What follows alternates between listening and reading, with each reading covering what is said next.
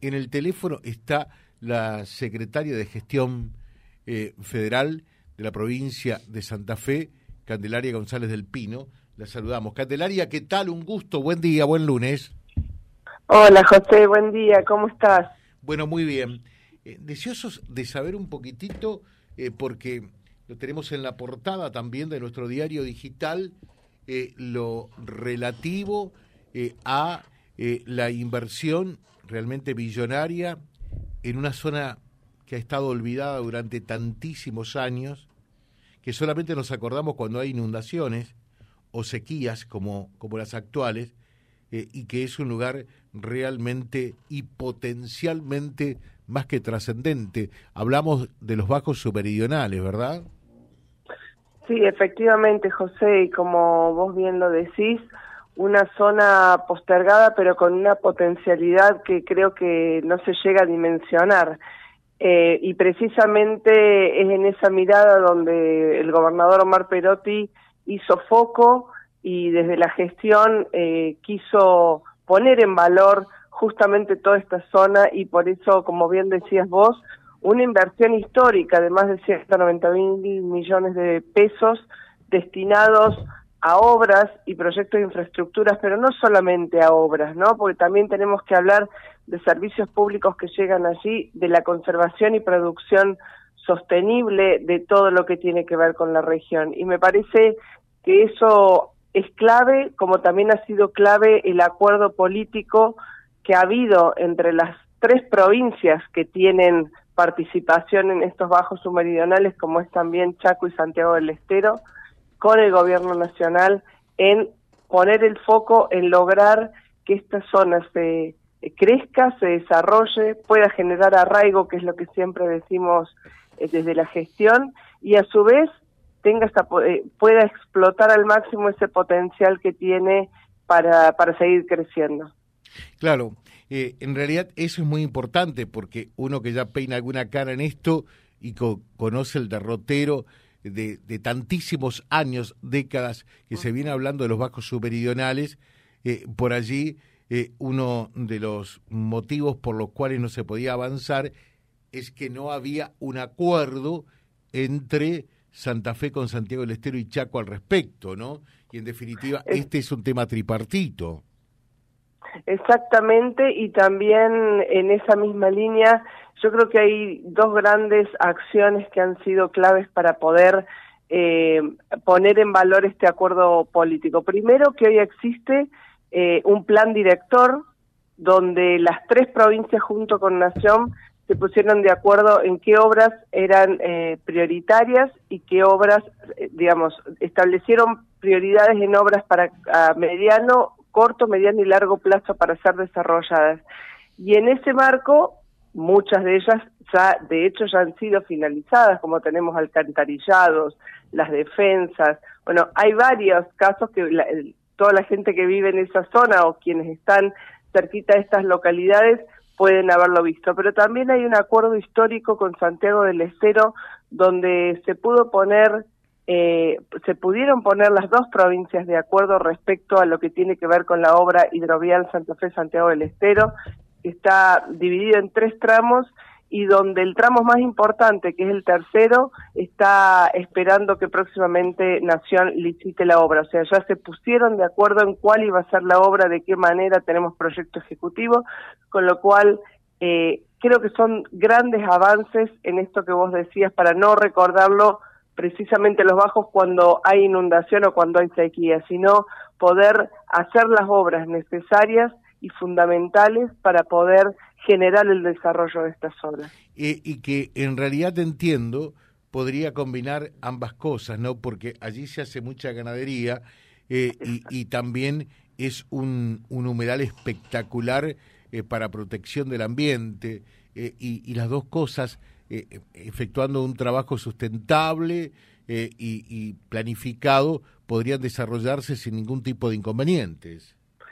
Totalmente y me hace y es importante recalcar también que hace muy poquito tiempo eh, estuvo Alinvest que, que es una en una en un proyecto complementario con la provincia donde justamente lo que se ha llevado adelante, y es la primera provincia argentina en tenerlo, es en un proceso, en un sistema muy innovador, sistema público de trazabilidad, que va a permitir certificar la producción de carne y cuero libre de deforestación. Y esto nos permite la apertura de nuevos mercados, porque como bien sabemos, eh, cada vez se hace más exigente la, la demanda de, em, eh, sobre todo de países europeos, de nuestras carnes y, que tengan justamente esto, que no sean que no se hayan producido en zonas donde se ha generado deforestación, poniendo el foco en la sostenibilidad del ambiente. Y en ese marco, justamente lo que se ha logrado hace muy poquito es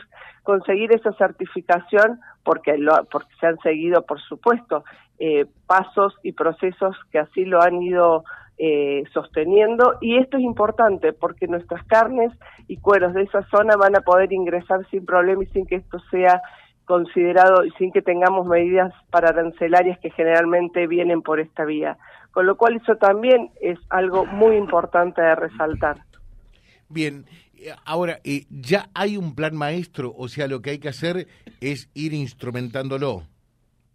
Sí, sí, sí, hay un plan director en el cual las tres provincias más el gobierno nacional han establecido este orden de prioridades de las obras. Muchas de ellas, porque este plan director comenzó en el 2020, cuando las, las tres provincias y Nación se pusieron de acuerdo y firmaron en febrero del 2020 un convenio. Luego se llevó adelante el plan director que fue licitado, que hay toda una consultora que es financiado por el CFI, por el Consejo Federal de Inversiones, donde se han ido avanzando en los distintos proyectos ejecutivos de las obras que se consideraban que había que hacerlas prioritariamente, como es lo que yo les mencionaba, las defensas, eh, alcantarillados. Bueno, cada provincia eh, marcó cuáles eran sus prioridades y después hay otras obras a mediano y largo plazo que por supuesto se están ejecutando. Muchas ya fueron ejecutadas en el marco de este plan director y otras tantas se están llevando adelante. Bueno, y, la inversión global, eh, ¿se tiene idea cuál sería la inversión global para llegar a la totalidad del plan, de este plan maestro? Eh, y al mismo tiempo eh, ¿qué, lapso de tiempo, y no es una redundancia, estaría demandando? Eh, las obras prioritarias que se pautaron, nosotros las estamos terminando, si se quiere de alguna manera decir. a finales, muchas de ellas se están terminando de ejecutar y seguramente a finalizar este año estén.